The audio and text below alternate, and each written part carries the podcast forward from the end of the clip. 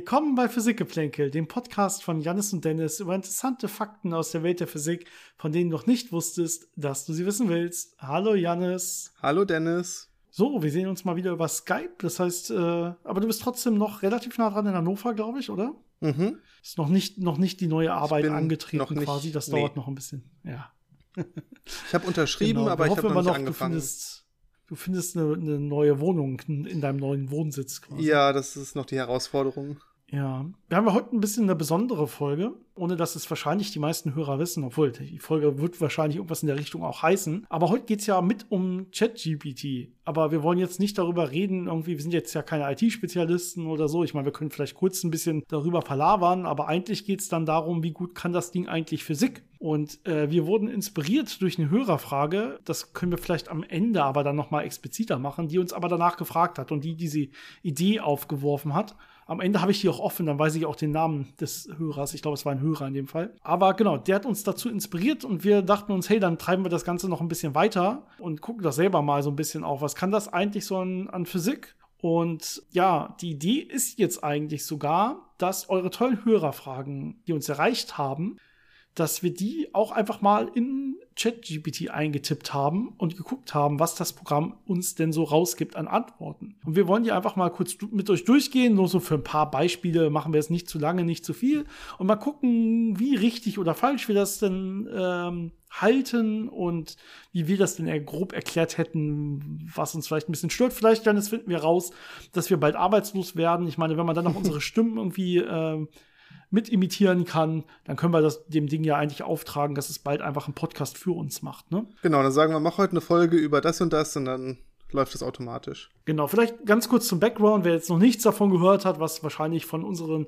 von unserer Hörerschaft die wenigsten sein sollten, ne? ChatGPT 3, aktuell ähm, eine der bekanntesten, vielleicht nicht stärksten, muss man fast so sagen, aber bekanntesten Chatbots, die äh, ja mit künstlicher Intelligenz, Machine Learning und so weiter ausgestattet sind, äh, relativ große Trainingsdaten hatten und dann äh, jetzt eine öffentliche Schnittstelle haben. Das ist eher das, was das Ganze so berühmt macht, denn diese künstliche Intelligenz Geschichten, die gibt's ja schon relativ lange und die werden ja von den Top-Firmen, Microsoft, Google und so weiter, äh, relativ hoch gepusht. Die kaufen ja auch alles auf, äh, was nicht bei drei auf den, auf den Bäumen ist in dem Bereich, weil die natürlich da äh, nicht ins Hintertreffen geraten wollen. Äh, da hat man zwischendurch mal was gehört von einem Bot, der dann im Schach sehr, sehr, sehr gut war, kurzzeitig äh, Stockfish und so geschlagen hat und dann mal wieder vom Markt genommen wurde.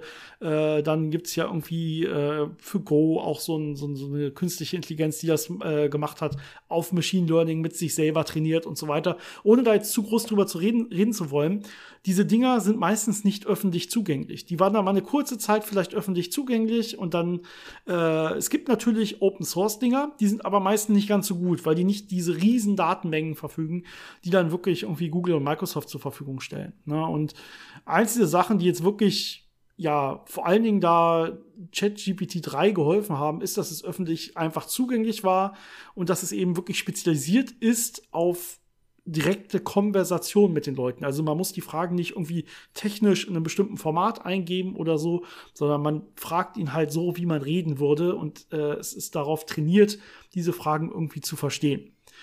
Äh, vielleicht werden wir gleich noch sehen, dass es vielleicht nicht darauf trainiert ist, immer die korrektesten Antworten zu geben, Mhm. sondern eigentlich ist es darauf trainiert, den Benutzer auf der anderen Seite ja möglichst zufriedenzustellen.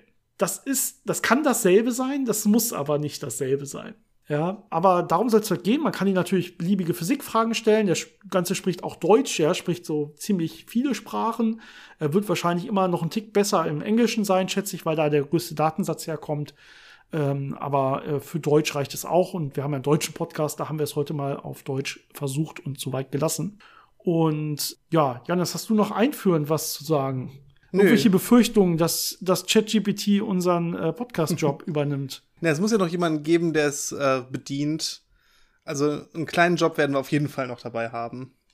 Und äh, was man vielleicht noch sagen muss, äh, es ist wirklich auch wichtig, dass man natürlich die Antworten überprüft und damit ein bisschen, ja, kritischem Denken rangeht.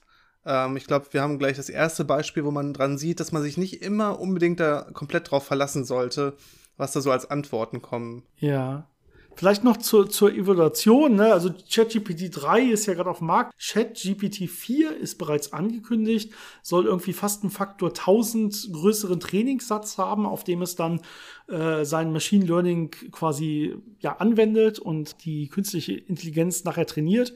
Das heißt, das wird wahrscheinlich noch mal deutlich größer werden. Dann unter anderem mit komplett Wikipedia soll da mit drin sein und so. Also das wird wahrscheinlich deutlich, deutlich stärker werden. Und das ist wirklich erst der Anfang dieses ChatGPT 3. Das ist nicht quasi das, worauf sich dann alles äh, berufen wird in äh, fünf Jahren oder so, sondern das geht natürlich weiterhin exponentiell nach oben. Äh, da muss man sich nichts vormachen, dass das extrem mächtig werden wird. Und es ist halt nicht nur für diese ja normale Konversation gedacht, sondern, oder gedacht schon, aber mittlerweile hat es eben zum Beispiel auch gelernt zu programmieren. Ja, da ist es ja auch relativ berühmt geworden, dass man ihm sagen kann, schreib mir mal in der und der Programmiersprache ein Programm, was das und das macht und bupp, schreibt es einem das runter. Ja, sind auch noch Fehler drin, ja, ist kein professioneller Code, aber man kann dann mit ihm reden und darauf dann äh, auf seine alten Fragen immer aufbauen. Das heißt, man kann ihm sagen, ja, an der Stelle hast du einen Fehler gemacht, verbessere das mal und den Button hätte ich lieber in Rot, verbessere das mal. Und dann kann man, wenn man sich damit ein bisschen auseinandersetzt, äh, kann man quasi ohne Programmierkenntnisse und nur indem man das Programm selber ausprobiert und sagt, was einem nicht gefällt, kann man dann auch theoretisch äh, irgendwas halbwegs Sinnvolles programmieren, zumindest wenn es jetzt nicht gerade sicherheitskritisch oder so sein soll am Ende. Was natürlich auch wieder seine Vor- und seine Nachteile hat, ne? Einerseits macht es das einfacher für Laien, so kleine oder größere Programme zu schreiben und da irgendwie Erfolge zu erzielen. Aber natürlich wird es auch wieder durch andere genutzt, dann äh, Malware, also Virus, Vir, Viren, oh Gott, Virusse, äh, Viren äh, zu, zu erstellen, automatisiert, die dann halt relativ viel Schaden anrichten können, ohne dass man da tief äh, Kenntnisse haben muss. Also, ne, das ist immer dieses Typische, wenn man solche neuen Entwicklungen hat, das kann man natürlich äh, sehr positiv nutzen, aber natürlich auch äh, direkt sehr negativ wie immer. Ne? Und künstliche Intelligenz ist ja, wie gesagt, nichts Neues. Und gerade in dem Bereich, wo es Leute Schaden zufügen soll oder manipulieren soll, kennt man das ja von so Facebook-Bots und so. Ne? Die, das wird ja schon lange benutzt, auch um große Wahlen zu beeinflussen, sage ich jetzt mal, besser als manipulieren und so. Ähm, und ja, das macht es jetzt halt in dem Fall mit einer öffentlichen Schnittstelle und noch mal mit ein bisschen größeren Trainingsdatensatz äh, und mit konventioneller Sprache. Das zeichnet ChatGPT 3 relativ stark aus. Genau, wir haben aber mal so als Einstieg einfach mal gefragt, was ist denn eigentlich der Physikgeplänkel-Podcast? Mhm. Und vielleicht kann ich damit mal anfangen. ChatGPT sagt nämlich, der Physikgeplänkel-Podcast ist ein deutschsprachiger Podcast, der von zwei Physikern, Sebastian und Philipp, moderiert wird. Es geht dann noch weiter, der erklärt uns dann noch, worüber das ist, äh, so über Physik und Astrophysik und so. Das stimmt alles ganz der gut. Passt, ne? Ja, aber dieser Einstieg, ich habe keine Ahnung, wer Sebastian und Philipp sind. Äh, du bist, glaube ich, Janis und ich bin Dennis. Interessant. Ja. Ähm, ich habe dann mal weitergefragt. Dann kann man kann ja nachfragen. Ich habe gefragt, aber heißen die Moderatoren des Physikgeplänkel-Podcasts, er hat uns Moderatoren genannt, deswegen habe ich dasselbe Wort benutzt, mhm. heißen die nicht Janis und Dennis? Und dann sagt ChatGPT, es tut mir leid, ich habe mich geirrt. Tatsächlich haben Sie recht, die Moderatoren heißen Jannis und Dennis. Ich bitte um Entschuldigung für die Verwechslung. Die beiden sind ebenfalls Physiker, ebenfalls wahrscheinlich ebenfalls. genauso wie Sebastian und Philipp. Ich habe mal gegoogelt, ob es einen Podcast von Sebastian und Philipp über Physik gibt. Also gibt es nicht, soweit ich weiß. Könnt uns gerne korrigieren, äh, soweit ich es gefunden habe. Dementsprechend keine Ahnung, wer Sebastian und Philipp sind. Schreibt er selber und wir betreiben den Podcast seit 2016. Jetzt weiß ich ja selber, wie lange es uns gibt und wie viele Folgen wir draußen haben und so. Und uns gibt, soweit ich das weiß, seit November 2018. Nicht seit 2016. Also wieder eine Falschaussage von ChatGPT. Das kann ich natürlich mal wieder nachfragen. Ja? Daraufhin habe ich also geschrieben, gibt es den Podcast nicht erst seit 2018? Woraufhin ChatGPT schreibt, es tut mir leid, ich habe mich erneut geirrt. Der Podcast existiert tatsächlich erst seit 2018 und nicht seit 2016. Interessant. Also dann, dann labert er wieder noch ein bisschen drumrum und das ist dann auch so halbwegs richtig wieder. Aber, aber jetzt man könnte man schon, ja okay. denken, er hätte sich korrigiert, weil er die Daten eigentlich hatte und dann nochmal richtig drauf zugegriffen hat. Aber jetzt haben wir auch nochmal getestet, ist das vielleicht einfach das, was man dem suggeriert, was er dann als richtige Antwort annimmt? Und dann haben ja. wir nochmal nachgefragt, gibt es den Podcast nicht schon seit 2015? Und dann hat er natürlich wieder geantwortet, es tut mir leid, ich habe mich geirrt. Den Podcast gibt es schon seit 2015, was ja auch offensichtlich falsch ist. Also bei solchen Sachen sieht man, so Details und, und so einzelne Zahlen und, und auch Namen, äh, das ist teilweise dann nicht korrekt. Das ist teilweise, ich weiß nicht, ob das dann beliebig ist oder ob das aus irgendwelchen anderen Daten zusammengesetzt wird. Aber da muss man eben so ein bisschen aufpassen. Ja, genau. Also ich glaube, es ist halt Machine Learning. Das heißt, wahrscheinlich wird es halt das Beste sein, was er mit der aktuellen Training, mit dem aktuellen Trainingsstand raten kann das wird das sein, was dabei rauskommt. Das ist ja nie, das ist die Wahrheit, sondern es gibt ja eh im Internet auch widersprüchliche Aussagen zum selben Thema. Ja, es gibt ja auch Verschwörungstheoretiker, die Sachen posten und so weiter. Und es muss ja, die Maschine muss dann ja immer entscheiden oder die künstliche Intelligenz, was ist jetzt aufgrund aller Daten, die ich habe, die wahrscheinlichste Tatsache, der wahrscheinlichste Fakt, den ich da rauspurzeln lasse. Und manchmal wird ja halt sicherer fest äh, genagelt werden können und manchmal ist da ein größerer Fehlerbalken. Und bei einem kleinen deutschen Podcast, von dem so eine große englische künstliche Intelligenz wahrscheinlich eher wenig gehört hat, ähm, in seinem Trainingsdatensatz, da wird halt der Fehlerbalken relativ groß sein. Und er hielt es dann wahrscheinlich für am sinnvollsten, dass wir irgendwie seit 2016 existieren. Lustig ja. ist jetzt nur, dass wenn wir ihn verbessern, dass er uns dann sagt, ach nee, dann habt natürlich ihr recht. Das heißt, das ist so ein bisschen wieder die Optimierung hin zu dem, was ich vorhin gesagt habe. Ähm, mach es den Benutzern am besten recht. Also lass die mit einem guten Gefühl zurück, dann bewerten die am Ende auch gut, dass das Ge Ge Gefühl quasi gut war, mich benutzt zu haben, dann benutzen die mich wieder, dann vertrauen die mir mehr, weil ich äh, eine klare Aussage gegeben habe und nicht einfach sage, das weiß ich nicht, das mögen die meisten vielleicht nicht so. Ähm, deswegen ähm, wahrscheinlich diese Korrektur dann auch zum Falschen hin letztendlich. Genau. Und was wir jetzt auch machen können, ist jetzt einfach mal ChatGPT füttern mit den Fragen von euch, euren, äh, unseren Hörern und Hörerinnen. Mhm. Dazu sei erstmal gesagt, ähm, ich glaube, das ist relativ au ähm, ausführlich, wenn wir jetzt immer erstmal ChatGPTs Antwort vorlesen und dann so ein bisschen unsere Kommentare dazu geben. Das heißt, wir werden nicht ganz so viele Fragen heute schaffen. Und die äh, uns haben viele tolle Fragen diesmal erreicht. Vielen, vielen Dank dazu dafür. Die werden wir dann auf jeden Fall nicht vergessen und beim nächsten Mal weiter besprechen, keine Angst. Und bitte schickt uns auch viel, viel mehr tolle Fragen, wie immer. Wir leben ja auch größtenteils davon. Wie immer an physikgeplänkel.gmail.com, äh, Physikgeplänkel zusammengeschrieben, geplänkel mit AE oder über unsere Social Media Kanäle bei Instagram und Facebook. Da könnt ihr uns auch Nachrichten senden. Und ich würde sagen, wir fangen einfach mal an mit unserer kleinen quasi Chat-GPT Physik-Folge. Beim nächsten Mal werden die Fragen natürlich auch wieder dann von uns beantwortet, ohne Chat-GPT. Und dann können wir ein bisschen mehr machen und äh, mehr unsere eigenen, unseren eigenen Senf dazugeben. Ja, außer wir finden jetzt natürlich eine Möglichkeit, dass unsere Stimmen auch komplett äh, imitiert werden können. Und dann würden wir euch eigentlich auch versprechen, dass es dann wieder wöchentlich kommt. Ne? Das ist dann kein Problem. genau. Dann bringen wir den Podcast wieder konsistent, konsistent jede Woche raus. Vielleicht klingen wir dann ein bisschen komischer von der Intonation, aber das liegt dann nicht daran, dass das automatisch eingesprochen ist. Genau. So, wir fangen einfach mal an. Und zwar hat uns bei Instagram der Alex geschrieben. Vielen Dank dafür. Und er fragt, was haltet ihr eigentlich von der Theorie, dass es gar keine dunkle Materie gibt, sondern die sichtbare Materie in Wirklichkeit viel schwerer ist, als wir bisher vermutet haben? Diese Frage, wie gesagt, habe ich auch mal oder haben wir auch mal ChatGPT gestellt. Ja, ein bisschen umformuliert, aber so ungefähr. Und die Antwort, vielleicht können wir das abwechselnd so ein bisschen machen, aber ich äh, genau. kann ja das, die, erste, die erste Antwort hier mal übernehmen. Wir lesen jetzt erstmal wirklich so vor, ist relativ kurz, wahrscheinlich einen Tick länger, als wir darauf antworten würden, aber relativ kurz. Und dann können wir es so ein bisschen anfangen zu bewerten. Und ich glaube aber, die meisten Antworten sind relativ gut. Mhm. Äh, kann ich vielleicht schon mal vorwegnehmen. Also, ChatGPT sagt, die Theorie, dass es keine dunkle Materie gibt und dass die sichtbare Materie in Wirklichkeit viel schwerer ist als bisher angenommen, ist eine interessante Alternative zur gängigen Theorie der dunklen Materie. Diese Theorie wird auch als Modified Newtonian Dynamics oder Mond bezeichnet. Allerdings gibt es eine, äh, einige Argumente gegen diese Theorie. Zum einen gibt es viele Beobachtungen, die nur durch die Existenz von dunkler Materie erklärt werden können. Zum Beispiel die Bewegung von Galaxien in Galaxiehaufen und die Struktur kosmischen, des kosmischen Mikrowellenhintergrunds. Auch die Theorie der kosmischen Inflation kann nur durch die Existenz von dunkler Materie erklärt werden. Des Weiteren gibt es auch Beobachtungen, die gegen die Mondtheorie sprechen. Zum Beispiel ist Mond nicht in der Lage, die Verteilung von dunkler Materie in Galaxien zu erklären, die durch Gravitationslinsenmessungen beobachtet wurden.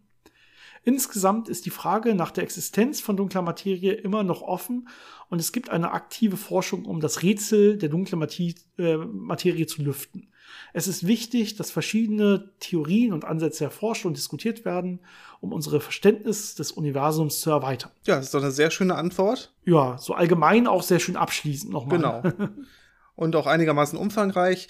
Äh, vielleicht noch kurz zur Erklärung, diese Mondtheorie, diese Modified Newtonian Dynamics, das sagt nicht, dass die Masse von der Materie größer ist, sondern das sagt einfach nur, dass die Gravitationswirkung durch die Masse auf größeren Skalen anders ist, als wir es vom Newtonschen äh, Gravitationsgesetz kennen. Also es ist dann so eine, so eine, ja, leicht andere Interpretation, ähm, was die Masse ist. Ne? Es ist nicht die Masse selber, sondern die Massenwirkung, die sich dann da verändert. Genau, ansonsten fand ich die Antwort auch äh, sehr gut. Man könnte jetzt ja nochmal nachfragen zur einen oder anderen Sache, die man nicht so richtig verstanden hat. Ne? Also klar, aber es kann durchaus sein, so wie du sagst, äh, dass da sowas dran ist, aber es, äh, listet ja auch schon so die Gegenargumente auf. Mhm. Na, was man so sieht, äh, unter anderem mit Gravitationslinsen äh, und bei Bewegung von Galaxien, auch gerade bei Verschmelzung von Galaxien und so weiter, ähm, da sieht man auch klar diese Gravitationslinsenwirkung in Bereichen, wo es eben nicht leuchtet, wo also offensichtlich keine äh, leuchtende Materie sitzt. Das heißt, da ist dann wirklich dunkle Materie offensichtlich, also zumindest welche, die für uns dunkel erscheint, äh, die da wirkt und nicht einfach die sichtbare, die anders wirkt. Also es kann zum Beispiel sein, dass es beide Effekte gibt, ne? dass es Mond gibt, dass es da irgendwie so ein äh, auf großen Skalen irgendwie einen korrigierenden Term zur Newtonschen Dynamik gibt äh, aber dass es trotzdem auch noch dunkle, also nicht elektromagnetische äh, wechselwirkende Teilchen gibt, die man auch noch nicht gefunden hat. Das ist irgendwie eine Mischung von beiden. Das kann auch sein.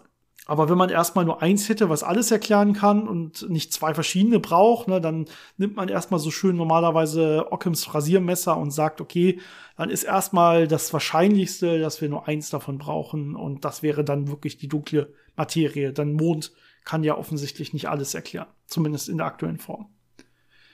Gut, vielen Dank dafür. Und die nächste Frage kommt von äh, Kyla, auch per Instagram. Vielen Dank. Ähm, und ein bisschen zusammengefasst fragt Kyla, wie sind die Elektronen, Protonen und Neutronen aufgebaut und woraus bestehen eigentlich Quarks? Ja, würden wir wahrscheinlich ein bisschen trennen, die Antwort, äh, und unterschiedlich sowohl über Elektronen reden, dann über Protonen und Neutronen reden und dann über Quarks reden. Ich glaube, das wäre so unsere Antwortweise. Aber lass uns ja. doch erstmal fragen, was ChatGPT dazu zu sagen hat. Janis, vielleicht kannst du mal ein bisschen lesen. Genau. Also ChatGPT sagt dann, Elektronen, Protonen und Neutronen sind grundlegende Bausteine der Materie und gehören zu den sogenannten Elementarteilchen. Ein Elektron ist ein Elementarteilchen, das eine negative elektrische Ladung trägt und sich um den Atomkern bewegt. Es hat keinen bekannten Aufbau, sondern wird als punktförmiges Teilchen betrachtet. Ja, das klingt doch schon mal sehr gut. Jetzt geht er weiter. Ein Proton ist ein Elementarteilchen, das sich im Atomkern befindet und eine positive elektrische Ladung hat. Es besteht aus zwei Up-Quarks und einem Down-Quark, äh, die durch die starke Wechselwirkung zusammengehalten werden. Ein Neutron ist ebenfalls ein Elementarteilchen, das sich im Atomkern befindet, jedoch keine elektrische Ladung hat. Es besteht aus einem Up-Quark und zwei Down-Quarks, die ebenfalls durch starke Wechselwirkung zusammengehalten werden. Auch das sehr schöne einfache Erklärung. Und ja. jetzt noch zu den Quarks selber. Quarks sind Elementarteilchen, aus denen Protonen und Neutronen aufgebaut sind. Es gibt sechs verschiedene Arten von Quarks, die nach ihren Eigenschaften in zwei Kategorien eingeteilt werden. Up, Charm und Top Quarks haben alle eine positive Ladung von zwei Drittel und Down, Strange und Bottom Quarks haben eine negative Ladung von ein Drittel. Quarks sind niemals als freie Teilchen zu beobachten, sondern immer in gebundenen Zuständen wie in Hadronen, wie in wie Protonen und Neutronen. Leicht komische Satzkonstruktion. Die hätte ich so nicht erwartet. Die genauen Eigenschaften von Elementarteilchen werden durch die Quantenfeldtheorie beschrieben und können durch Experimente und Beobachtungen in Teilchenbeschleunigern und Detektoren untersucht werden. Ja, mhm. das ist doch eine zufriedenstellende Antwort. Dann weiß man schon eine ganze Menge. genau. Na, also es nennt hier ja alles Elementarteilchen. Elektronen, Protonen, Neutronen und Quarks sind, äh, schreibt er immer, sind ebenfalls Elementarteilchen. Ja, man kann jetzt drüber nachdenken, wenn Protonen und Neutronen ja aus Quarks bestehen, sind das dann nicht in Wirklichkeit zusammengesetzte Teilchen schon mal und keine Elementarteilchen? Und sind die Elementarteilchen dann quasi die Quarks, die ja offensichtlich zusammengesetzt dann Neutronen und Protonen werden? Bin mir da nicht ganz sicher, was die Definition von Elementarteilchen ist. Wahrscheinlich waren es mal Elementarteilchen, bis man das wusste, auf jeden Fall. Und das ist dann einfach historisch geblieben. Ich meine, Atome heißen ja auch immer noch Atome von unteilbar. Ja, das stimmt. Das griechische unteilbar. Ansonsten, was können wir noch sagen? Das mit der Ladung war ja auch schon erklärt, ne? Zwei Drittel und ein Drittel, also Quarks haben komische Ladungen. Ähm, die kann man aber nie messen in der Realität. Ich meine, äh, ChatGPT hat ja selber gesagt, die kommen irgendwie nur gebunden vor. Und zwar nicht irgendwie gebunden, sondern so gebunden, dass äh, am Ende immer nur ganzzahlige Vielfache von Ladungen rauskommen. Ansonsten würde man hier wirklich eine halbe Elementarladung oder so messen können, aber die heißt dann zu Recht Elementarladung. Ähm, ne, die Ladung zum Beispiel eines Elektrons oder eines Protons eben. Ähm, weil davon kannst du nur eine geben oder zwei oder drei oder vier oder beliebig andere zusammengesetzte. Ähm, oder wenn man will, dann auch negativ, äh, wenn man halt zum Beispiel Elektronen betrachtet. Aber sie können eben nicht ein Drittel sein oder ein Halb sein oder so. Da Quarks das aber zumindest mathematisch rechnerisch haben, muss man, müssen die sich quasi so zusammensetzen und dann zum Beispiel eine Neutron oder so bilden, dass dann ja die Ladung im Endeffekt null ist. Ja, ähm, so si sichert quasi Natur, dass man letztendlich immer nur ganzzahlige Ladung hat und nicht diese ganz krumm. Gut, dann gehe ich mal zur nächsten Frage. Jetzt sind wir mal, gehen wir mal in die E-Mails rein und da hat uns Thomas geschrieben. Vielen Dank auch dafür. Er schreibt, hallo Janis und Dennis. Interessanterweise, Thomas, ich meine, ich weiß ja, wir haben Buchstabenerhaltungssätze. Deswegen hast du Janis mit Doppel-N und mich dafür nur mit einem N geschrieben. ja, Spaß beiseite, aber es sieht ganz lustig aus. Das ist wie bei den Elementarteilchen. genau. Aber wir sehen jetzt ja gerade nach außen. Ja gut, wir sehen genau, wir sehen ganzzahlige Vielfache quasi von, von dem Buchstaben N an der Stelle. Äh, er schreibt, und jetzt wird es ein bisschen technischer, ich habe eine Verständnislücke zu Wärmepumpen, da sie aktuell bevorzugt als Wärmequelle bzw. Klimaanlage eingesetzt werden. Wie kann es sein, dass man ein Verhältnis eingesetzte Energie, in dem Fall Strom, zu herausgeholter Energie der Wärmeenergie von 1 zu 4 bis 1 zu 6 herausholen kann, ohne den Energieerhaltungssatz zu verletzen. Ist das bei einem Kühlschrank wieder umgekehrt? Also, dass man dann sehr viel Energie einsetzen muss, um Kälte zu erzeugen? Ich hoffe, ihr hattet die Frage noch nicht. Wenn ja, schreibt mir bitte ja. Wir hatten die Frage, glaube ich, noch nicht, Hannes. Ich glaube nicht, nee. Wir haben noch nicht über Wärmepumpen geredet. Ähm, ich habe eine Wärmepumpe im Haus. Ist äh, aktuell sehr, sehr sinnvoll bei diesen Strompreisen, diese Faktoren 1 zu 4 bis 1 zu 6 mitzunehmen, die man da offensichtlich gewinnt. Mhm. Von ähm, eingesetzten Strom ähm, zu rausgeholter Wärmeenergie quasi. Und ja, das klingt natürlich erstmal ein bisschen wie Hexerei. Ja, das klingt erstmal, als würde es in der Tat diesen Energieerhaltungssatz verletzen. Ist es aber nicht. Aber bevor ich jetzt hier antworte, können natürlich einfach mal ChatGPT fragen. Und ich habe die äh, Frage einfach mal so reingetippt, äh, wie er sie hier gestellt hat im Prinzip und kann wie immer mal kurz vorlesen, was ChatGPT dazu sagt. Und zwar, die Funktionsweise von Wärmepumpen basiert auf dem Prinzip der Wärmekraftmaschine, bei der Wärmeenergie von einem kühleren Ort auf einen wärmeren Ort transportiert wird. Eine Wärmepumpe nutzt dazu einen geschlossenen Kreislauf aus einem Kältemittel, das durch, das durch Verdampfen und Kondensieren Wärme aufnimmt oder abgibt. Im Heizbetrieb entzieht die Wärmepumpe der Umgebung Wärmeenergie und gibt diese in höherer Temperatur an das zu heizende Gebäude ab. Im Kühlschrankbetrieb ist es genau umgekehrt. Die Wärmepumpe entzieht dem Kühlschrank inneren Raum Wärmeenergie und gibt sie an die Umgebung ab.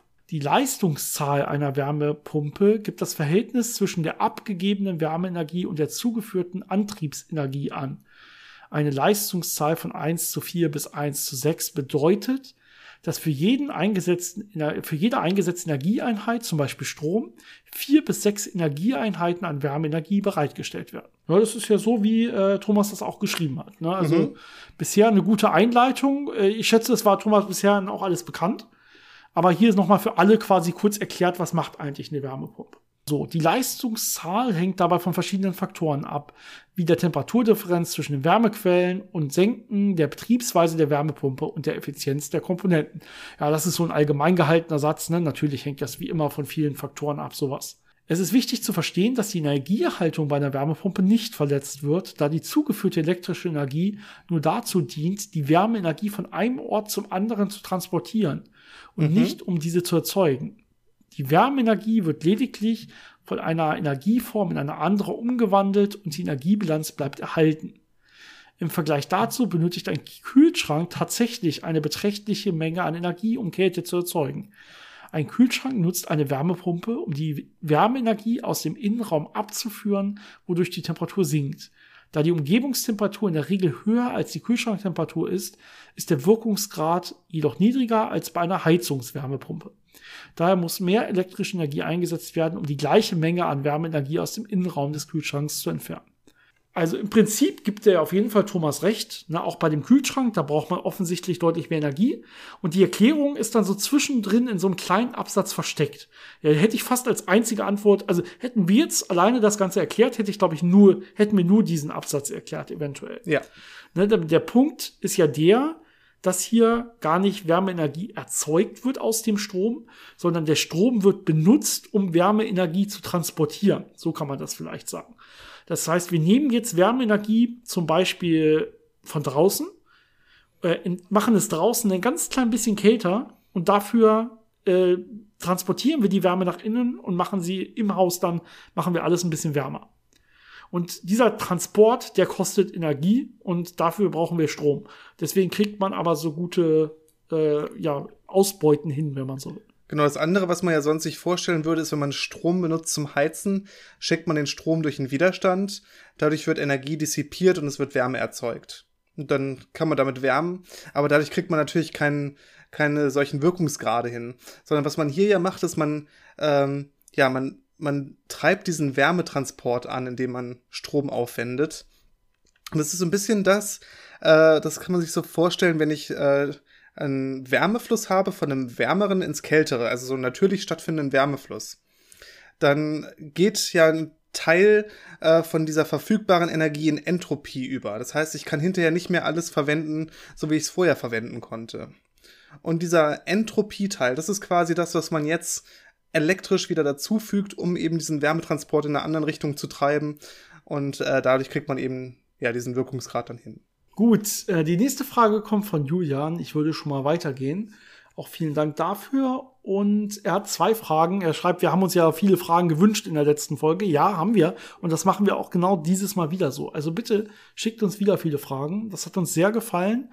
Und das, äh, wir haben nichts gegen einen kontinuierlichen Fluss an solchen vielen schönen Fragen. Bitte her damit. äh, also vielen Dank. Und ähm, die erste Frage, sagt er, dreht sich um Skalarwellen. Er hat mal was darüber gehört und ähm, ja, er hat verstanden, dass es sie vielleicht nicht gibt. Können wir mal erklären, was das eigentlich sein sollte und ob sie jetzt existieren oder warum sie nicht existieren? Ähm, er meint davon, irgendwas irgendwie in der Esoterik oder Pseudowissenschaftsecke gehört zu haben. Das ist natürlich unser Spezialgebiet, ja, ne? Das, mhm. wissen ja alle, äh, die Pseudo- oder Esoterikwissenschaften. oder auch die Verschwörungstheorien, was dann noch eine Stufe höher ist normalerweise. Ähm, bevor wir uns damit beschäftigen, was denn diese Skalarwellen sind, kann man ja mal ChatGPT fragen. Das ist ja unsere heutige Folge. Ich habe jetzt mal nicht nur einfach nach Skalarwellen gefragt, sondern ich war jetzt hier schon spezifischer, weil diese Skalarwellen aus der Esoterik-Ecke, die man so kennt, die äh, wurden irgendwie vorgeschlagen von einem, ich glaube, hat er Doktortitel oder einen Professortitel? Ich glaube, einen Doktortitel. Professor. Ne? Sogar einen Professortitel. Professor Miles. Und dementsprechend werden diese Skalarwellen auch gerne die Miles-Skalarwellen genannt. Deswegen meine Frage an ChatGPT, was sind Miles-Skalarwellen? Und ich hoffe, diese Antwort ist aufschlussreich. Ja, ChatGPT sagt dazu, Miles-Skalarwellen beziehen sich auf eine Theorie des deutschen Elektroingenieurs und Physikers Konstantin Meil, der behauptet, dass es elektromagnetische Skalarwellen gibt, die sich mit Überlichtgeschwindigkeit ausbreiten können und daher eine schnelle, drahtlose Datenübertragung ermöglichen. Also quasi eine Datenübertragung in die Vergangenheit. Ähm, weiter. Im Gegensatz zu den herkömmlichen elektromagnetischen Wellen, die sich als transversale Wellen ausbreiten und sowohl eine elektrische als auch eine magnetische Komponente haben, sind Skalarwellen longitudinale Wellen, die nur eine Komponente haben. Sie werden auch als Tesla-Wellen bezeichnet, äh, da der berühmte Erfinder Nikola Tesla im späten 19. und frühen 20. Jahrhundert über ähnliche Theorien über ähnliche Wellen entwickelte. Da weiß man immer schon, dass es gut ist. Ja, wenn da wenn Tesla, Tesla, mit, Tesla muss vorkommen eigentlich. Ja, genau. genau. Tesla muss ja vorkommen in solchen Beschreibungen. Ansonsten genau, und dann fehlt uns da was. Und dann kann man ja auch sagen, ja, und das wurde alles unterdrückt von irgendeiner Verschwörung, die haben das geheim gehalten und so, ne? Auf jeden Fall sagt ChatGPT weiter, Meil behauptet, dass Skalarwellen durch ein neuartiges Verfahren namens Längstwellenmodulation erzeugt werden können, das eine drahtlose Übertragung von Energie und Informationen mit extrem hoher Geschwindigkeit ermöglicht. Er hat auch behauptet, dass Skalarwellen eine Reihe von anderen Anwendungen haben können, wie zum Beispiel die Heilung von Krankheiten natürlich und die Entgiftung von Umweltverschmutzung. Alles, mhm. alles können die. Die Existenz und die Anwendung von Skalarwellen sind jedoch umstritten, schön gesagt, und werden von vielen Wissenschaftlern und Ingenieuren angezweifelt, da es keine experimentelle Bestätigung ihrer Existenz oder ihrer Fähigkeit zur drahtlosen Übertragung von Energie und Informationen gibt ja, also es ist. Also wenn du mich, wenn du mich fragst, braucht es da keine Bestätigung durch ein Experiment? Wenn irgendwer glaubt, dass Tesla mal darüber nachgedacht hat, ist das eigentlich Beweis genug. Die gibt es, die muss es geben. ich glaube daran. Genau. Und die heilen auch gegen Krebserkrankungen, bestimmt. Auf jeden Bin Fall. Bin ich mir sicher. Nee, also man sieht natürlich direkt, äh, in welche Ecke das gesteckt wird. Äh, ja, da hat ChatGPT relativ richtig, äh, korrekt reagiert. Ähm, und ähm, Julian in der Nachricht hatte das ja schon vermutet. Mhm. Jetzt ist natürlich die Frage, wie könnten, was könnten denn Skalarwellen jetzt sein und warum gibt's die eigentlich nicht? Also man findet natürlich eine Seite von diesem Weil und auch oder äh, Mai, Mile, Mile. Mile. und äh, so ein paar Beschreibungen dazu, wie er sich das vorstellt. Und wir könnten vielleicht auch noch uns darüber Gedanken machen, gibt's denn vielleicht sowas wie Skalarwellen? Ich meine, vielleicht nennen wir es nicht ganz so, aber es gibt ja diese Wörter, die, die haben ja, ja diese Begriffe sind ja nicht ausgedacht, ne? Mal wieder, also man, man klaut ja immer gerne. Und Skalare selber gibt's ja. Skalare sind ja im einfachsten Fall erstmal nur einfach Zahlen, ne? einfach ein Wert, ein eindimensionaler Wert. Ne? Also eine 5 ist jetzt ein Skalar. Kann genau. auch erstmal noch eine Einheit haben, also irgendwie, irgendwie eine Amplitude, 5 Volt oder so, ist auch erstmal nur ein Skalar. Ne? In, wenn man dann in mehr Dimensionen geht, wäre man zum Beispiel bei dem Vektor. Dann wäre man nicht mehr bei einem Skalar, dann kann man das natürlich beliebig fortführen. So lernt man das vielleicht auch in der Schule, wenn man mal über Skalare was hört, dass man dann sagt, okay, dann gibt's Vektoren, in der nächsten Dimension werden es Matrizen und so weiter. Ne, das wäre so die klassische Definition von Skalaren erstmal. Und jetzt würde Skalarwelle vielleicht etwas sein, was halt was ein Feld beschreibt, das sich wellenartig ausbreitet, das aber nicht durch Vektoren beschrieben wird, wie zum Beispiel ein elektrisches Feld, was ja immer durch einen Vektor beschrieben wird, sondern was durch eine skalare Größe beschrieben wird, also die nicht gerichtet ist. Zum Beispiel Druck, Temperatur, sowas könnte man sich als Skalarwellen vorstellen. Es wird nur nicht unter dem Namen benutzt. Meistens sagt man dann Longitudinalwellen oder Dichtewellen. Ne, wenn ich zum Beispiel Schall habe, das ist ja eine Dichtewelle, das ist eine Druckwelle. Ähm, das ist einfach, das hat eine ja, eine skalare Größe an jedem Ort, die sich dann eben mit dieser Wellenausbreitung verändert periodisch. Aber man nennt es normalerweise nicht Skalarwelle. Man nennt auch die elektromagnetischen Wellen nicht Vektorwellen, ähm, auch wenn das ja im Prinzip korrekt wäre, aber hat sich ja. wahrscheinlich historisch nicht durchgesetzt. Und natürlich gibt's auch ähm, Wellen äh, oder Phänomene, die sich mit äh, höheren Ordnungen äh, ausbreiten. Also Skalar ist ja quasi so ein Monopol, äh, Vektor entspricht einem Dipol und man hat natürlich auch Quadrupolwellen, das sind zum Beispiel Gravitationswellen, ne, die haben dann eben eine etwas höhere Symmetrie. Ähm, und dementsprechend könnte man vermuten, dass es auch noch andere Sachen gibt. Ähm, aber das sind natürlich jetzt Beispiele, die nicht mit Elektromagnetismus äh, zu tun haben für Skalarwellen, wenn man das so nennen will, und die, die Idee von, von diesen Verschwörungs- oder diesen, diesen ja, pseudowissenschaftlichen Ideen ist ja eben, dass es um Elektromagnetismus geht, wobei das natürlich jetzt auch im Vakuum betrachtet wird. Das heißt, in Materie, ähm, gerade mit den heutigen Möglichkeiten, ähm, Materie und so Vielteilchensysteme sehr gut zu verstehen und sehr gut zu manipulieren, kann man natürlich relativ viele komische Sachen machen, auch Stichwort Metamaterialien. Und da kann man sicher hinkriegen, dass man in so einem Material eine elektromagnetische Wellenausbreitung hinbekommt, die auch eine skalare Komponente hat oder so. Äh, da ist ja extrem viel möglich, aber das ist nicht das, worum es hier geht. Ja, wenn man relativ komplexe, komplizierte Wellen hat, dann kann man die quasi mathematisch untersuchen und kann dann gucken, wie groß ist denn der Anteil in der jeweiligen Ordnung. Also wie groß ist ein skalarer Anteil in der ersten Ordnung quasi, wie groß ist der Dipolanteil, Quadrupolanteil und so weiter. Und ähm, das insgesamt beschreibt das quasi so eine vollständige Basis, in der ich jede beliebige Welle dann mathematisch beschreiben kann. Und ja, wenn das beliebig komplex wird, Metamaterial oder Plasma, finde ich bestimmt auch elektromagnetische Wellen, die einen skalaren Anteil haben. Und dann würde ich sagen, okay, wenn ich das jetzt isoliert betrachte, ähm, in dem und dem Bezugssystem oder wie auch immer, dann ist das da eine Skalarwelle. Das, die haben dann aber immer noch nicht Überlichtgeschwindigkeit und heilen auch immer noch nicht Krebs. so, das kommt vielleicht dann noch dazu. Ne? Aber ja, also so viel vielleicht zu, zum Thema Skalarwellen. Wobei, wobei natürlich, wenn man jetzt Überlichtgeschwindigkeit zur Verfügung hat und damit in die Vergangenheit reisen kann, ist das ein sehr gutes Mittel gegen alle Krankheiten. Das stimmt. Ja, da muss ich, da muss ich jetzt noch mal drüber nachdenken. Sollten wir ChatGPT auch mal zu befragen. Heilung durch Zeitreise. Das könnt ihr dann demnächst über meine Website verkaufen. Jetzt mit einem Doktortitel kann man natürlich auch so ein bisschen, wenn man, wenn man jetzt, wenn ich kein Gewissen hätte, könnte ich damit jetzt Geld verdienen, indem ich mir solche Sachen ausdenke und die dann dementsprechend verkaufe. Ja. Sehr gut. Oder auch nicht sehr gut. nee. Genau, wenn, wenn, wenn du irgendwann mal äh, zu lange arbeitslos bist, ne, dann machst du irgendwann mal Geld, indem du sowas verkaufst. Ähm, genau. Aber bitte nicht an die Kranken, nur an die Reichen. Also bitte nicht noch die armen Kranken ausnehmen. Ja, das ist immer, das ist immer so das, das wirklich fiese dabei, dass ähm, solche ja. Sachen, so, so Luxus-Esoterik und, und so Luxus-Pseudowissenschaft, das ist so das eine, ne, wenn Leute, die zu viel Geld haben, sich dann irgendwas gönnen, weil sie denken, ja, ähm, das hilft mir jetzt äh, bei irgendwelchen, keine Ahnung, Wohlfühlgeschichten. Aber wenn das dann wirklich kranke Leute betrifft, ähm, gerade da, wo es dann eben auf vernünftige Medikation ankommt, die dann ersetzt wird durch sowas, das ist natürlich dann extrem äh, gefährlich und wirklich nicht, nicht gut. Ja. Wir haben noch eine zweite Frage vom Julian und ich würde die noch so mit als letzte Frage nehmen, bevor wir dann äh, zu der E-Mail einsteigen, die uns eigentlich inspiriert hat, diese Folge zu machen über ChatGPT. Und zwar fragt er noch, äh, wenn ich einen Stab hätte, der eine Länge von zum Beispiel einem Lichtjahr hätte. Ganz, ganz schön langer Stab. Und wenn ich jetzt mit diesem Stab einen Knopf in einer Entfernung von einem Lichtjahr betätigen würde, also ich drücke hier und ne, der ist ein Lichtjahr lang und da ist ein Knopf und ich will da drauf drücken. Wie lange würde es dauern, bis der Knopf betätigt wird? Der Knopf kann ja offensichtlich nicht sofort betätigt werden, aber gibt es eine Geschwindigkeit, mit der sich das Drücken ausbreitet? Zum Beispiel die Schall- oder die Lichtgeschwindigkeit.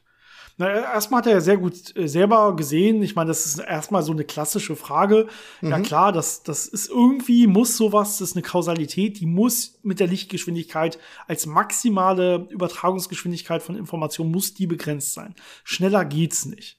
Jetzt kann man sich natürlich fragen, ist es denn die Lichtgeschwindigkeit oder ist es vielleicht sogar was drunter? Er hat zum Beispiel Schallgeschwindigkeit als Option. Bevor ich da weiterrede, lass uns vielleicht erstmal ChatGPT fragen. So funktioniert ja die heutige Folge. Und zwar sagt ChatGPT auf diese Frage hin, in der klassischen Physik gibt es eine Ausbreitungsgeschwindigkeit, mit der sich mechanische Signale wie zum Beispiel Druckwellen oder Schwingungen in einem Medium wie einem Stab oder einem Seil ausbreiten. Sogenannte Skalarwellen. Ausbreitungsgeschwindigkeit ja, genau. Mit Überlichtgeschwindigkeit. Ja. Nein, diese Ausbreitungsgeschwindigkeit hängt von den Eigenschaften des Materials ab und ist in der Regel langsamer als die Lichtgeschwindigkeit. Mhm. Allerdings würde es mehr als ein Jahr dauern, bis das Signal, das durch Drücken des Knopfs erzeugt wird, das andere Ende des Stabes erreicht. Da die Lichtgeschwindigkeit die höchste Geschwindigkeit ist, mit der sich Informationen ausbreiten können, würde das Signal erst nach einem Jahr bei der anderen, beim anderen Ende des Stabes ankommen, vorausgesetzt der Stab ist vollständig aus einem transparenten Material wie Glas oder Vakuum. Wenn der Stab jedoch aus einem Material besteht, der das Licht absorbiert oder reflektiert, würde das Signal gar nicht am anderen Ende ankommen. Interessant. Ich glaube, da sind zwei Sachen zusammengekommen, ne? Genau. ChatGPT macht hier was Komisches. Also die Aussagen für sich genommen sind alle richtig, würde ich sagen. Mhm. Aber erstmal hat er irgendwie identifiziert, ja, wir wollen da irgendwie drücken. Deswegen redet er irgendwie von Druckwellen oder Schallwellen in dem Medium und sagt, die sind langsamer als die Lichtgeschwindigkeit und hängen vom Material ab. Völlig richtig, völlig, das wäre so unsere Antwort gewesen. Ähm, das kann übrigens im, oder ist meistens die Schallgeschwindigkeit oder sehr nah dran an der Schallgeschwindigkeit. Es kommt so ein bisschen darauf an, wie man drückt oder was man quasi macht, um zu drücken. ja, aber. Mir ist gerade aufgefallen, mir ist gerade aufgefallen, dass ja die Schallgeschwindigkeit der Raumzeit die Lichtgeschwindigkeit ist. Ja. Wenn man das so betrachten möchte. Wenn man Gravitationswellen als die Schallwellen in der Raumzeit sieht, Ja, ja. war gerade nur so eine Erkenntnis. So kann, so, kann man, so kann man es betrachten. Das ist immer ein schönes Beispiel, dass da, äh, woran man sieht, dass ähm, der Raum sehr starr ist, ne? Äh, weil die Schallgeschwindigkeit der Raumzeit sehr hoch ist, nämlich die maximal mögliche, die Lichtgeschwindigkeit. Und je starrer ein Körper, desto höher ist ja die interne Schallgeschwindigkeit. Ähm, deswegen braucht es auch so viel Energie, um den Raum zu krümmen. Ne? Und zum Beispiel große schwarze Löcher, die sich bewegen, um auch nur so minimale Gravitationswellensignale auszusenden und so. Das ist immer immer schöne Beispiele, die, die dann in den Erklärungen nachher einfließen. Genau, zurück zu ChatGPT. Der hat jetzt im zweiten Teil, hat er auf einmal von einem Signal, nur noch von einem Signal und gar nicht mehr von einem Druck oder einer Druckwelle gesprochen, sondern nur von einem Signal, äh, das vom Drücken des Knopfes erzeugt wird, den anderen Ende des Stabes erreichen soll. Also da haben wir auf einmal ein anderes Szenario. Irgendwie drücken wir auf unserer Seite den Knopf und senden damit ein Signal, offensichtlich ein Lichtsignal, weil er nachher davon redet, durch den Stab. Und das ist ja, und fragen uns dann, wie lange es dauert. Und dann sagt er, ja, wahrscheinlich, also wenn es quasi innerhalb des Stabes ein Vakuum gibt und wir eine perfekte Lichtwelle da reinschießen, dann dauert es genau ein Lichtjahr. Das ist so ungefähr seine Antwort. Und ähm, die Antwort stimmt natürlich auch, ja, und es würde ein bisschen lange, länger dauern, wenn das jetzt gefüllt wäre, dass dieser Stab, äh, weil ja dann die Lichtgeschwindigkeit im Material kleiner wäre. Aber die hat ja eigentlich gar nichts mit unserer ursprünglichen Frage zu tun. Jetzt ist natürlich die Frage, was ist, wenn der Stab aus einem piezoelektrischen Material wäre? Drücke drauf, verforme es, dadurch entsteht eine Spannung. Diese Spannung breitet sich jetzt mit sehr hoher Geschwindigkeit aus und verformt dann auch wieder natürlich durch die Anwesenheit als Spannung das Material. Soll ich die Frage mal stellen? Nein, ich glaube, wir gehen weiter. Das ist so die Hausaufgabe. Okay. Aber ja, also die, die Antwort ist quasi der erste Teil, Julian, ne? nur noch mal für dich zum Mitschreiben. Also es wäre eine äh, Geschwindigkeit kleiner als die Lichtgeschwindigkeit, denn es muss sich jetzt hier das irgendwie ausbreiten. Das heißt, hier haben wir wieder so eine klassische Welle, so eine klassische Druckwelle, die dann je nachdem halt auch Schallwelle genannt wird, wenn man ein Ohr dran hält oder wenn man damit Luft bewegt. Ähm, weil es halt eine Longitudinalwelle ist. Und ja, man drückt halt auf unserer Seite ein bisschen Moleküle zusammen. Die geben das dann weiter. Die drücken dann die Nachbarn zusammen, die nächsten, die drücken die nächsten Nachbarn zusammen und so weiter. Das wird sich, äh, das wird alles ein bisschen dauern. Und man kann sich vorstellen, wenn das irgendwie eine Stimmgabel ist und ich auf der einen Seite draufhaue, dann würde das im Prinzip eine Schallgeschwindigkeit sein, die sich da jetzt schön ausbreitet innerhalb des Materials ja, wenn ich da jetzt nicht so schön ähm, ruckartig mit einem guten Material draufhaue, sondern wenn ich da irgendwie ein bisschen dumpfer, gedämpfter draufhaue oder eher so schiebe oder kratze oder so, dann mag da auch was bei rauskommen, was vielleicht einen Anteil hat, der mit Schallgeschwindigkeit sich ausbreitet, aber auch irgendwie noch andere Anteile, die sich mit anderen äh, Geschwindigkeiten ausbreiten. Aber es wird was sein in der Größenordnung der Schallgeschwindigkeit und deutlich kleiner als die Lichtgeschwindigkeit. Ich glaube, darauf kann man sich einigen. Genau. Gut. Wer hat uns denn zu dieser heutigen Folge äh, animiert. Ich habe es jetzt schon öfter gesagt. Und jetzt habe ich die Folge auch offen. Und zwar war das der gute Reinhard. Der gute Reinhard hat uns nämlich schon vor einiger Zeit, vor ja, gut zwei Wochen würde ich sagen, also so spät dran sind wir gar nicht mit unseren Be Antworten hier, äh, hat er uns eine Frage geschickt und hat gesagt, hey, ich habe ein lustiges eine lustige Sache hier gemacht. Und zwar habe ich selber mal ein Interview mit ChatGPT geführt.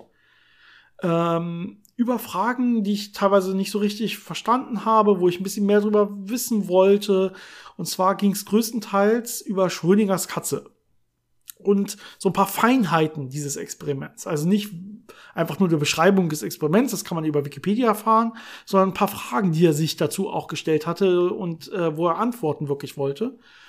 Und er sagt selber, hey, das wäre doch eine Idee für euch, ne, da mal drüber zu reden. Was ist es eigentlich okay, was ChatGPT dazu sagt? Ist das ungefähr richtig? Oder würdet ihr es anders beschreiben? Und dieses Interview finde ich wirklich sehr interessant geschrieben äh, von dir, Reinhard. Und das könnten wir, können wir wirklich jetzt so übernehmen. Auch so, wie wir es gerade gemacht haben, quasi weiter. Bisschen sagen, was hat jetzt in dem Fall nicht wir, sondern Reinhard geschrieben und was hat ChatGPT darauf geantwortet wie, wie denken wir darüber und vielleicht ein bisschen mehr erfahren über Schrödingers Katze und darüber, worüber Schrödingers Katze eigentlich geht. Denn Schrödingers Katze, wir haben da sogar mal eine eigene Folge darüber gemacht, ist ja ein Gedankenexperiment, wo es so ein bisschen um die Quantenmechanik geht, um Verschränkung geht und um ja, Messen geht, Messungen in der Quantenmechanik. Und was sind eigentlich Messungen und äh, Zusammenbruch der Wellenfunktion bei der Messung, was ist das eigentlich genau? Darüber geht ja eigentlich Schrödingers Katze. Und das könnten wir einfach äh, ChatGPT mal erklären lassen und äh, dann auch ein bisschen mit diesen Feinheiten rumspielen, ähm, so wie Reinhard das dann gemacht hat. Dann ist, wir können ja auch an manchen Stellen äh, einfach ein bisschen zusammenfassen, wenn das ein bisschen uns zu lang vorkommt. Ich meine, ChatGPT quatscht ja auch immer gern ein bisschen rum. ich würde äh, sagen, damit, äh, wir wollen hier nicht zu viel einfach nur vorlesen. Ne? Ich meine, dafür ist unser Podcast ja nicht bekannt, sondern Nein, das ist nur Geplänkel, nicht gelesen. mehr dafür in, unseren Input geben, genau. Ähm, äh, und versuchen dann ein bisschen noch hier und da zusammenzufassen. Mhm. Okay, ich fange mal an und zwar sagt Rainer zu ChatGPT. Ein erweitertes Gedankenexperiment zu Schrödingers Katze. In der Kiste befindet sich zusätzlich zur Katze ein Beobachter, der auf eine exakte Uhr sieht, wann die Katze eigentlich stirbt. Für den anderen Beobachter außerhalb der Kiste ist aufgrund der Verschränkung die Katze gleichzeitig tot und lebendig. Da jedoch der Beobachter genau protokolliert, wann der Tod eintritt, kann nach dem Öffnen der, Kiste überprüft werden, welcher Zustand vor dem Öffnen wirklich galt. Wo liegt hier der Trugschluss? Mhm. Und die Antwort von ChatGPT ist, in dem erweiterten Gedankenexperiment wird davon ausgegangen, dass der Beobachter innerhalb der Kiste die Todeszeit der Katze genau protokolliert und dass diese Information nach dem Öffnen der Kiste verfügbar ist, um den tatsächlichen Zustand der Katze vor dem Öffnen zu bestimmen. Also es hat die Frage schon mal verstanden, fest sie nochmal ja. zusammen am Anfang, finde ich gut. Dies ist jedoch ein Trugschluss, da die Quantenmechanik besagt, dass das Beobachten eines Quanten äh, ein quantenphysikalisches System verändert und dass es keine Möglichkeit gibt, die Todeszeit der Katze vor dem Öffnen der Kiste zu bestimmen, ohne den quantenphysikalischen Zustand des Systems zu verändern. Ja, also ähm, erstmal gar nicht so viel gelabert, so eine relativ knappe Antwort. Ich finde fast zu knapp an der Stelle, aber korrekt. Das Experiment selber wird hier noch nicht, nicht noch mal groß erklärt. Ich glaube, das, das, kennen auch alle unsere Hörer und Hörerinnen, denke ich. Äh, ne, die Katze äh, mit, mit irgendwas, was sie umbringt. Das hängt je nachdem davon ab. Irgendwie ein äh, Radioisotop, äh, was dann zufällig zerfällt, zum Beispiel mit einer Chance 50-50 über die Dauer des Experimentes, äh, gekoppelt an irgendeine Giftdüse oder so, die die Katze dann umbringt. Ja, und man sagt jetzt, okay, die sind, äh, man macht die Box zu, das Ganze ist ein äh, quantenmechanisch verschränkter Zustand. Und ähm, die Katze ist jetzt in einem sogenannten, so heißt es in Wirklichkeit, ne, Schrödingers Cat State. Also es gibt wirklich diesen Schrödingers Katzenzustand, nämlich eine Chance von 50-50 von genau zwei Zuständen, ähm, dass der eine oder der andere erfüllt ist. Und äh, es ist gar nicht entweder das eine oder das andere und wir wissen es nicht besser, sondern es ist wirklich eine Verschränkung davon. Und das, ähm, das Ganze entscheidet sich erst, wenn man hinguckt, wenn man danach die Kiste öffnet und beobachtet. Natürlich ein Gedankenexperiment, ne? natürlich nichts, was man in Wirklichkeit machen könnte, denn die Dekohärenz, haben wir öfter erklärt, ne, würde schon viel früher einsetzen. Zumindest nach heutigem Wissensstand kann man so Riesensysteme wie eine Katze und so weiter gar nicht in so einen verschränkten Zustand quasi bringen. Gut, äh, das nochmal dazu gesagt, weil ChatGPT das gar nicht mehr erklärt hat, das Ursprungsexperiment. Das, was jetzt aber gesagt wird, ne, wenn man da so einen Beobachter mit reinsetzt, der würde gar nichts bringen. Ja, entweder der wäre jetzt Mitteil des verschränkten Systems, dann würde der entweder was aufschreiben oder nichts aufschreiben und sich erst später entscheiden. Das sagt jetzt ChatGPT nicht, diese Option, ne? Mhm. Sondern ChatGPT sagt, wenn man dann einen Beobachter reinsetzt, dann bricht der in dem Fall schon die Kohärenz. Das heißt, die Wellenfunktion zerfällt und zu dem Zeitpunkt würde sich das System dann schon entscheiden, quasi. Ja, wobei, also das ist ja so ein bisschen äh, schwammig formuliert am Ende. Deswegen hat Reinhard ja nochmal danach gefragt, um das ein bisschen zu klären. Hat er nämlich gefragt, was heißt es im konkreten Fall?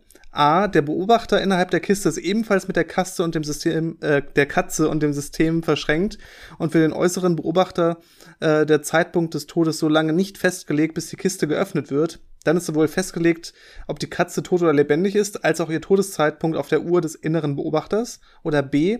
Der Beobachter innerhalb der Kiste stört das System durch die Beobachtung an sich, die Wellenfunktion bricht zusammen und die Katze ist nicht mehr Teil des quantenphysikalischen Systems. Stimmt nun A oder B oder gibt es noch eine andere Erklärung? Und dann sagt mhm. ChatGPT, A ist nicht korrekt, da die Verschränkung des Systems aus Katze und Beobachter innerhalb der Kiste bedeutet, dass der Zustand der Katze und der Beobachter miteinander verknüpft sind und dass es keine Möglichkeit gibt, den Zustand der Katze ohne Kenntnis des Zustands des Beobachters zu bestimmen. Der äußere Beobachter kann also nicht sicher sagen, ob die Katze tot oder lebendig ist, bevor die Kiste geöffnet wird. Hm. Und B ist korrekt, Nach der Quantenmechanik bricht die Wellenfunktion eines quantenphysikalischen Systems zusammen, wenn es beobachtet wird. Das bedeutet, dass der Zustand des Systems von einem unbestimmten Zustand in einen bestimmten Zustand übergeht, sobald es beobachtet wird. Im Fall äh, der Schrödingerschen Katze bedeutet dies, dass die Katze entweder tot oder lebendig ist sobald die Kiste geöffnet wird und dass es keine Möglichkeit gibt, den quantenphysikalischen Zustand der Katze vor dem Öffnen der Kiste zu bestimmen. Es gibt also keine Möglichkeit, die Todeszeit vor dem Öffnen der Kiste zu bestimmen, der die Beobachtung selbst die Wellenfunktion bricht und somit die Katze in entweder einer toten oder einem lebendigen Zustand übergeht und man somit nicht mehr in den quantenphysikalischen Zustand zurückkehren kann. Das wird schon so ein bisschen schwierig da genau zu folgen. Und es ist ja am Ende des Tages immer noch eine leicht ungeklärte Frage, aber man kennt ja Beispielsysteme, wo man ein, ein Messgerät benutzt, um eine Messung durchzuführen, aber dieses Messgerät ist auch ein quantenmechanischer äh, Zustand und durch die Messung kommt dann das Messgerät auch in einen Überlagerungszustand. Na, also das Messgerät hat gemessen, die Katze ist lebendig und das Messgerät hat gemessen, die Katze ist tot und ich habe wieder einen verschränkten ja. Zustand davon. Genau. Ne, das heißt, wenn das also System also A vernünftig könnte auch richtig sein. Genau, wenn das System vernünftig designt ist, dass diese Kiste wirklich einen abgeschlossenen Quantenzustand enthält, dann wird der Beobachter innen drin auch Teil dieser Verschränkung und wenn er die Katze beim Sterben beobachtet, äh, dann ist das eben ähm, aus seiner Sicht so passiert, aber für einen äußeren Beobachter ist dann äh, das immer noch ein Quantenzustand mit dem Beobachter als Teil davon. Jetzt ist die Frage, du sagst gerade, für ihn ist das so passiert. Jetzt ist die Frage, heißt das nicht, er hat da schon irgendwie Informationen gewonnen? Das heißt, die Wellenfunktion ist da schon zusammengebrochen. Das heißt, die eigentliche Frage, die man sich jetzt stellen müsste, ist eigentlich, was ist eine Messung, die jetzt das Ganze zusammenbrechen lässt und was nicht? Und würde so ein Beobachter das schon erfüllen, wie ChatGPT ja sagt? Weil ChatGPT sagt ja, B ist richtig. Das heißt, ja. der Beobachter würde das ganze System zum Kollaps bringen. Ja, und das ist jetzt die Frage, macht dieser Beobachter also schon so eine Messung, die diesen quantenmechanischen Zustand zerstört, oder macht er das noch nicht? Dementsprechend äh, fragt auch Reinhard als nächstes, also eine sehr gute Frage, heißt beobachten hier nicht einfach nur messen? Falls nicht, was heißt es sonst? Und ChatGPT sagt, in der Quantenmechanik ist das Beobachten eines Systems in der Regel mit dem Messen von Eigenschaften des Systems verbunden. Dies bedeutet, dass durch das Messen einer Eigenschaft des Systems, wie zum Beispiel die Position oder den Impuls eines Teilchens, der Zustand des Systems von einem unbestimmten Zustand in einen bestimmten Zustand übergeht. Es ist wichtig zu beachten, dass Beobachten in der Quantenmechanik nicht unbedingt dasselbe bedeutet wie Beobachten im Alltag. Eine Beobachtung im Alltag bezieht sich auf die Wahrnehmung eines Ereignisses durch unsere Sinne, während eine Beobachtung in der Quantenmechanik eine Messung bezieht, die den Zustand des Systems verändert. Daher sollte man beachten, dass das Beobachten eines quantenphysikalischen Systems nicht durch das Messen von Eigenschaften des Systems beinhaltet, nicht nur, sondern auch die Veränderung des Systems selbst, durch die die Wellenfunktion bricht und das quantenphysikalische Verhalten verloren geht. Hier ist wieder eine ganz gute Erklärung davon, ne, dass dieses Beobachten und Messen in der Quantenmechanik immer wirklich eine Messung ist, die das System auch verändert. Ähm, aber zu dem Punkt davor und zu diesem Punkt mit den Messungen, ähm, das ist ja, es gibt ja Modelle der Quantenmechanik, die sagen, dass wenn eine Messung stattfindet, ist das ein absoluter Vorgang. Das heißt, jeder Beobachter würde damit übereinstimmen, dass diese Wellenfunktion sich jetzt verändert hat durch die Messung, ähm, dass sie ja kollabiert ist oder dass das System in einen Eigenzustand gegangen ist ähm, und dass man wirklich das objektiv sagen kann. Und dann gibt es natürlich die andere Seite, die davon ausgeht, dass wenn ich eine Messung mache, ähm, aber ich den Messenden eben nicht messe, das ist ein bisschen kompliziert, ne? Aber das heißt, wenn der Messende trotzdem Teil des Quantenzustands dann wird, dann ist für einen äußeren Beobachter immer noch nicht entschieden, ob dieser Zustand jetzt in dem oder in dem äh, definierten Zustand ist, sondern es ist immer noch eine Superposition. Das heißt, eine Messung, ja. die einer ausführt, ist nicht gleichzeitig eine Messung für alle anderen. Das geht ja, das kann man ja so weit treiben, dass es Theorien gibt, die sagen, das ganze Universum könnte eine quantenmechanische Wellenfunktion sein, äh, die dann komplett verschränkt wäre in einem großen Überlagerungszustand ähm, die aber nur für uns drinnen nicht so aussieht, weil wir drinnen können ja wieder unsere Messungen und so weiter machen. Äh, und für uns wäre das natürlich nicht so, aber für irgendwie, ja, was auch immer außenstehend vom Universum wäre, das ist, ist dann wieder ein bisschen komisch. Aber ne, es, es gibt diese Theorie mit, äh, alles könnte miteinander verschränkt sein und so weiter. Äh, oder vielleicht die Raumzeit baut sich sogar durch solche äh, Miteinanderverschränkungen erst auf und äh, besteht daraus und so weiter. Das ist, gibt ganz viele wilde Theorien, können wir mal eine eigene Folge zu machen. Genau, aber da gibt es auch ganz viele interessante Experimente, die versuchen, das rauszufinden, was denn jetzt möglicherweise ausgeschlossen werden kann oder was denn nah an der Realität dran ist. Ja, aber diese Frage der Messung in der Quantenmechanik ist eine ganz, ganz große und aktuell diskutierte. Wie weit kann man das treiben? Ähm, und wie du schon gesagt hast, man kann Messgeräte selber auch noch mal verschränken. Das wurde schon gemacht äh, und äh, führt zu ganz lustigen Ergebnissen. Wenn gar nicht klar ist, quasi, oder wenn das Messgerät selber in der Überlagerung ist zwischen ich habe was gemessen, ich habe nichts gemessen oder ich habe A und ich habe B gemessen oder so. Ne? Und ähm, entscheidet, man kann dann nachweisen, dass es sich quasi erst später wirklich entschieden hat und es nicht schon vorher wusste, was es gemessen hat. also, nachdem das Ereignis passiert ist, entscheidet es sich erst, wie das Ereignis gemessen wurde. Ganz, ganz komisch. Genau, so Delayed Choice Experimente. Genau. Haben wir übrigens eine Folge zu gemacht. Stimmt, ne? stimmt. Delayed, Delayed Choice Experiment äh, könnt ihr mal über Google oder so suchen. Äh, findet ihr von uns eine Podcast-Folge zu. Gut, äh, wie geht's weiter? Jetzt kommt die Frage auf, worin unterscheidet sich Teil des Systems und Beeinflussung des Systems? Selbst wenn die Katze Teil des Systems ist, beeinflusst sie dieses Jahr. In einem Fall erfolgt die Verschränkung, im anderen Fall bricht die Wellenfunktion zusammen. Wodurch ergibt sich hier der Unterschied und wer entscheidet das? das ist ja wieder dieses Thema, diese gleiche Frage. Ist das objektiv und äh, welche Rolle hat der Beobachter hier? Und ChatGPT sagt dazu, in diesem Gedankenexperiment ist die Katze Teil des quantenphysikalischen Systems, offensichtlich, äh, das die Kiste und die Substanz, die das Gift enthält, äh, umfasst. In diesem Sinne ist die Katze Teil des Systems und beeinflusst es aufgrund ihrer Wechselwirkungen mit den anderen Teilen des Systems. Der Unterschied zwischen der Verschränkung und dem Zusammenbruch der Wellenfunktion liegt in der Art und Weise, wie die Katze beeinflusst wird. Im Fall der Verschränkung wird die Katze durch Wechselwirkung mit dem Gift in einen unbestimmten Zustand gebracht, bei dem sie sowohl tot als auch lebendig sein kann dieser Zustand ist durch die Wellenfunktion beschrieben, also die die Wahrscheinlichkeiten für die verschiedenen Zustände der Katze enthält. Jetzt beschreibt ChatGPT aber einfach noch mal das Ursprungs. Ja, aber auch nicht ne? so ganz korrekt, weil die Katze beeinflusst ja nicht oder die wechselwirkt ja nicht ja. mit dem Gift direkt. Ne? Das ist ja ja, ja ist so also das ist das, das Problem, was man hier bei diesem allgemein beim Schrödingers bei diesem Gedankenexperiment hat, ist es eben nur ein Gedankenexperiment sein soll. Und eigentlich genau. wäre dieses Experiment natürlich wirklich mit Quantenteilchen und nicht mit einer Katze. Ne, da kommt es bestimmt schon viel früher zu einer Messung, wenn man so will, oder zu einer Beobachtung im quantenmechanischen Sinne, sondern eigentlich wäre es natürlich mit irgendwie zwei verschränkten Teilchen und da die können halt dann quasi tot oder lebendig oder halt in zwei Stu Zuständen gleichzeitig sein, ohne Frage. Das jetzt aufzuziehen mit einer Katze und so weiter, das ist dann halt schon ja, nur damit man es halt versteht, wenn man auch nichts von Quantenteilchen gehört hat, quasi. Äh, und da wird es dann halt ein bisschen ja kompliziert, wenn man sagt, wie beeinflusst jetzt die Katze eigentlich dann das Gift oder so. Das ja, dann, genau. das führt zu weit. So weit ist das Genau, man darf da nicht zu viel reininterpretieren in solche Details. Ähm, hier geht es dann auf jeden Fall noch weiter. Im Fall des Zusammenbruchs der Wellenfunktion wird die Katze durch die Beobachtung des inneren Beobachters beeinflusst, wodurch die Wellenfunktion zusammenbricht und der Zustand der Katze von einem unbestimmten Zustand in einen bestimmten Zustand übergeht. Und das ist auch so ein bisschen ja, da, da wird es dann schwierig mit diesen einzelnen Formulierungen, das ist dann nicht mehr so ganz genau. Ja, vor allen Dingen, was macht den inneren Beobachter eigentlich zu einem Beobachter und die Katze nicht, ist natürlich auch noch eine ja. Frage, die man sich hier stellen genau. kann. Ne? Also, was hat der innere Beobachter irgendwie äh, mehr evolutionsmäßig geschafft, was die Katze jetzt nicht hat? Jetzt könnte man sagen, er hat einen Zettel und einen Stift dabei.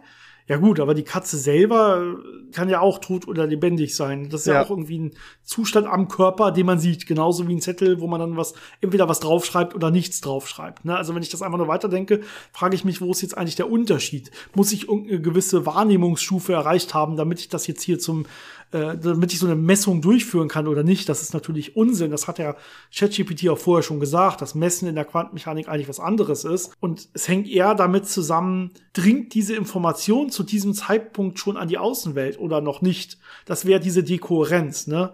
Also gibt es jetzt irgendeine Möglichkeit, dass diese Information diesem System quasi entkommen kann, so dass man im Nachhinein sagen kann, das war wirklich so oder so das würde dann auf jeden Fall eine Messung sein, die zu diesem Zeitpunkt dann, sobald das der Fall wäre, dass diese Information nach draußen gelangt, zum Zusammenbruch führt und zu einer Festlegung, ist die Katze jetzt tot oder lebendig. Genau. ChatGPT sagte nochmal so allgemeine Sachen wieder über die Messung und äh, ja, die Verschränkung und Zusammenbruch der Wellenfunktion. Äh, dann wird es aber nochmal ja. interessant. Dann fragt Reinhard nämlich nochmal nach. Ist der Zusammenbruch der Wellenfunktion absolut und für alle Beobachter einheitlich und somit unabhängig vom Beobachter oder relativ abhängig vom jeweiligen Beobachter? Und das ist ja genau die Frage, was wir eben schon mal so angedeutet haben. Und da sagt ChatGPT, ich fasse das jetzt mal ein bisschen zusammen, äh, dass dieser Prozess absolut ist und unabhängig vom Beobachter. Und das ist ja, wie gesagt, diese, diese eine Art von Theorien, die es gibt. Aber dann sagt es zum Glück auch noch, es gibt jedoch Debatten darüber, ob der Zusammenbruch der Wellenfunktion tatsächlich ein realer Prozess ist oder ob er lediglich eine Vereinfachung der Beschreibung des Systems darstellt. Einige Interpretationen der Quantenmechanik betrachten ihn als Ergebnis von Wechselwirkungen mit der Umwelt oder als eine Art von Prozess der Auswahl durch den Beobachter. Ne? Ja. Da hat man so ein bisschen, ja, das ist dann nicht mehr ganz so exakt. Ähm, Genau, und es ist ja so, dass es dann auch verschiedene Interpretationen der Quantenmechanik gibt, ne, und wo man, wo man schon sieht, es gibt zum Beispiel ja noch diese viele Weltentheorie, äh, wo man sagt, es legt sich nie fest, sondern es äh, gibt dann immer einfach beide Welten. In der einen ist die Katze lebendig, in der anderen tot. Und beide existieren danach für sich weiter, ohne dass sie sich kausal danach noch beeinflussen können. So ganz viele Multiversen kommt dann da auch noch daher und mit rein und so. Also ähm, da gibt's dann verschiedene Theorien. Wichtig ist, äh, das sind alles nur Interpretationstheorien. Also das ist im Prinzip Philosophie, die man da betreibt. Und die Physik guckt sich ja die Mathematik oder die mathematischen Modelle an, wie sie die Wirklichkeit beschreibt. Und das ist die Quantenmechanik und die ist klar in der Sache. Das heißt, die sagt perfekt die Messungen voraus, die man nachher macht und ob es dann äh, welche welche Wahrscheinlichkeit man hat und was verschränkt sein kann etc. Das wird alles korrekt vorausgesagt. Und die Frage ist, was passiert da wirklich? Äh, das ist dann wieder eher eine philosophische Frage. Ja, aber die Quantenmechanik sagt natürlich nicht genau, wann Systeme zum Beispiel sich klassisch verhalten. Das ist immer noch dieser, dieser Grenzbereich. Das ist diese Dekohärenzfrage und dass dieser, genau. Dies, genau, dieser Übergang. Und dieser definitive Kollaps und. Ja. Genau. Und äh, zum Schluss sagt auf jeden Fall ChatGPT auch noch mal was in so ganz grob die Richtung. Da gab es nämlich dann noch mal die Frage von Reinhard: Gibt es reale Experimente, die dem Gedankenexperiment der Schrödinger Katze vom Konzept her nahe kommen? äh, wie sieht so ein Experiment in der Realität aus. Und wir haben das ja eben schon erwähnt und ChatGPT erwähnt genau die gleichen Sachen. Ähm, es gibt diese Schrödinger Katzenzustände oder Schrödinger Cat States, wo man äh, hier spricht ChatGPT von Photonen oder Atomen und dann nochmal einen weiteren Abschnitt von Ionen, also wo man äh, Teilchen nimmt, die man sehr gut im Labor kontrollieren kann, deren Zustände man äh, ja manipulieren und messen kann. Und dann kann man eben solche Zustände erzeugen, wo das Vorhandensein von einer Eigenschaft und das Nicht-Vorhandensein von einer Eigenschaft miteinander verschränkt ist. Und dann kann ich äh, genau durch Messungen dieses, diesen Prozess simulieren, wie das im, äh, in diesem Schrödinger Katzen-Experiment ähm, ähm, als Gedankenexperiment gemacht wurde.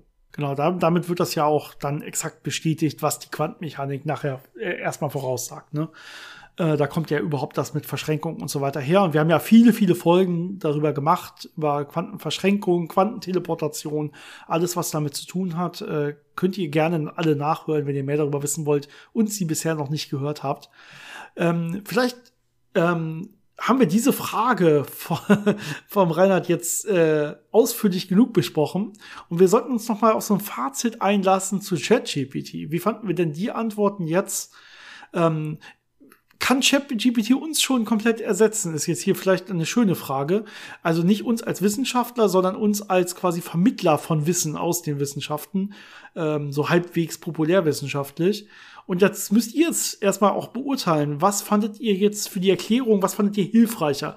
Das Vorgelesene von ChatGPT oder unsere Erklärung, die dann so noch danach kam? Ne? Und also ich hoffe, dass wir immer noch einiges dazu beitragen können, das Ganze ein bisschen verständlicher zu machen, als das, was ChatGPT da immer in sehr relativ langen Texten dann wirklich schreibt.